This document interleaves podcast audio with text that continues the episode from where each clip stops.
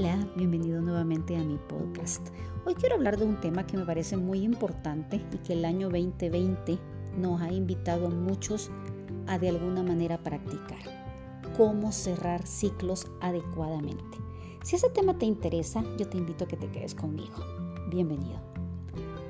Cuando hablamos de ciclos, ¿a qué nos estamos refiriendo? Pues básicamente se trata de procesos de la vida que comienzan, que se desarrollan y concluyen.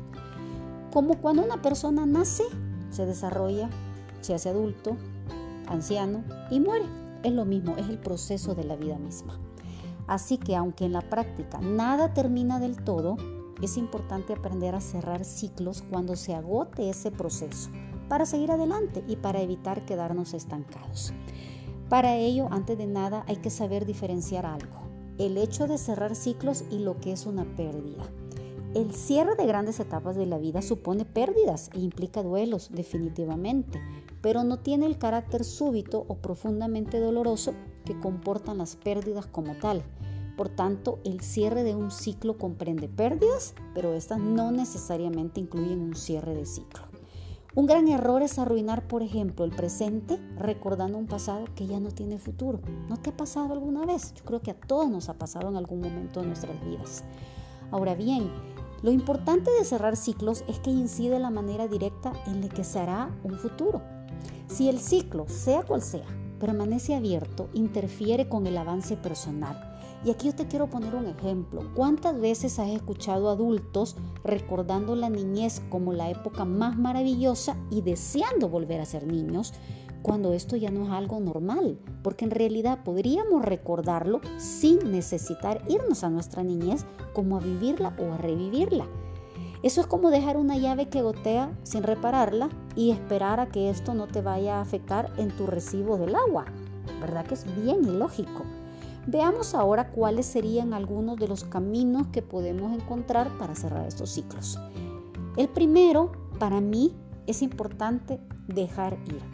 Los seres humanos todos tendemos a aferrarnos a lo conocido, por más negativo que sea. La costumbre es una fuerza muy poderosa que nos impulsa a mantenernos en la inercia. Yo no sé si en tu casa, yo alguna vez en la mía sí lo escuché, se decía que era mejor malo conocido que bueno por conocer. Imagínate lo grave de esta afirmación.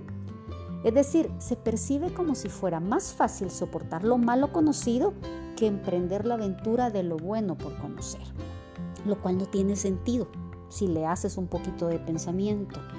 Por lo anterior, suele haber una resistencia a cerrar ciclos.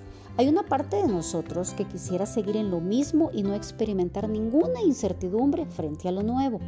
De ahí que la primera tarea sea la de dejar ir. Un ciclo se cierra cuando el proceso ya se completó y solo quedan restos del mismo. El cierre solo puede hacerse de manera consciente, es decir, tienes que ser muy claro en lo que estás viviendo. Es posible que ya no haya algo a qué aferrarse, pero mentalmente seguimos conectados a ello. Dejar ir es una forma de reconocer tu nueva realidad. Otro paso importante para cerrar ciclos es despedirse y hacer un balance. ¿Cómo así? Te explico. Aunque cerrar ciclos se refiera a abandonar realidades que nos hacen daño, siempre originará un duelo. Por lo tanto, es necesario permitirnos vivir esa tristeza que trae consigo los finales y despedirnos de esa realidad que está por desaparecer. La mejor manera de hacerlo es construyendo una memoria sobre lo vivido. Los ciclos no se cierran metiendo la cabeza en la tierra como que si fueras un avestruz. No, no lo vas a lograr así. Ni siquiera dando la espalda a lo que te sucede para evitar sentirte mal. Tampoco va a suceder así. Lo mejor es repasar paso a paso cada una de esas vivencias que formaron parte de ese proceso. Identifica su comienzo, los momentos más relevantes y las sensaciones que experimentaste.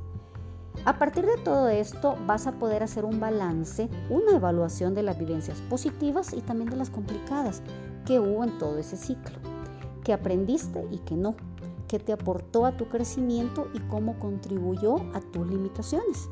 Esa es la mejor manera de decir adiós. Otro gran aspecto que me parece muy importante es empezar a ver ya la etapa de emprender. ¿De qué se trata esto?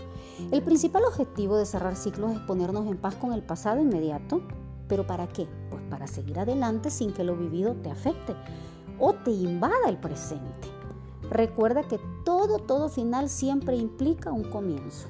Y ese comienzo debe de ser el foco de tu atención y de tu interés. Lo nuevo no tiene por qué asustarte. Es normal que implique un desequilibrio inicial, eso es absolutamente normal. Pero es relativamente poco tiempo, tú vas a ver las bondades de este nuevo comienzo. Movernos de lo conocido a lo incierto siempre tiene un toque de aventura y supone aprendizajes, sorpresas y por supuesto adaptaciones a las que hay que estar dispuesta a someterse.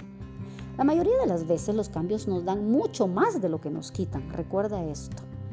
Hay que abrazar el cambio como un nuevo amigo. Hay que ver un nuevo ciclo como la oportunidad para poner en práctica lo que has aprendido en el anterior y para ampliar lo que ya sabes pulir lo que está en bruto y no dar vuelta atrás. Este viraje tiene que ser exclusivamente para tu crecimiento. Algo bien importante para motivarte a que aprendas a cerrar ciclos es entender que esto es parte de nuestra salud mental. De no hacerlo, vamos a sentirnos atiborrados, confundidos frente al futuro. A lo que se fue hay que darle una sepultura de primera y decirle adiós.